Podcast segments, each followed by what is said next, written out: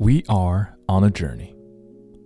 Wherever you are and whoever you may be, there is one thing in which you and I are just alike at this moment and in all the moments of our existence. We are not at rest, we are on a journey. Our life is a movement, a tendency, ceaseless progress toward an unseen goal. We are gaining something or losing something every day. Even when our position and our character seem to remain precisely the same, they're changing. For the mere advance of time is a change.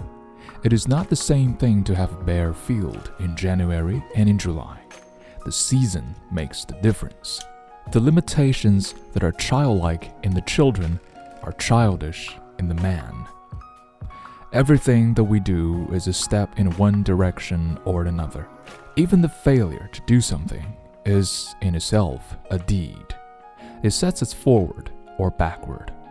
The action of the negative pole of a magnetic needle is just as real as the action of the positive pole. To decline is to accept the other alternative. Are you nearer to your port today than you were yesterday?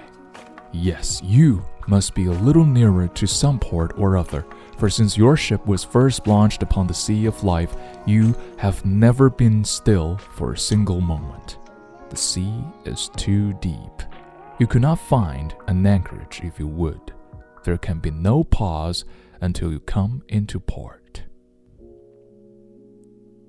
今日跟读简句 Are you nearer to your port today than you were yesterday? Yes, you must be a little nearer to some port or other. For since your ship was first launched upon the sea of life, you have never been still for a single moment. The sea is too deep. You could not find an anchorage if you would. There can be no pause until you come into port.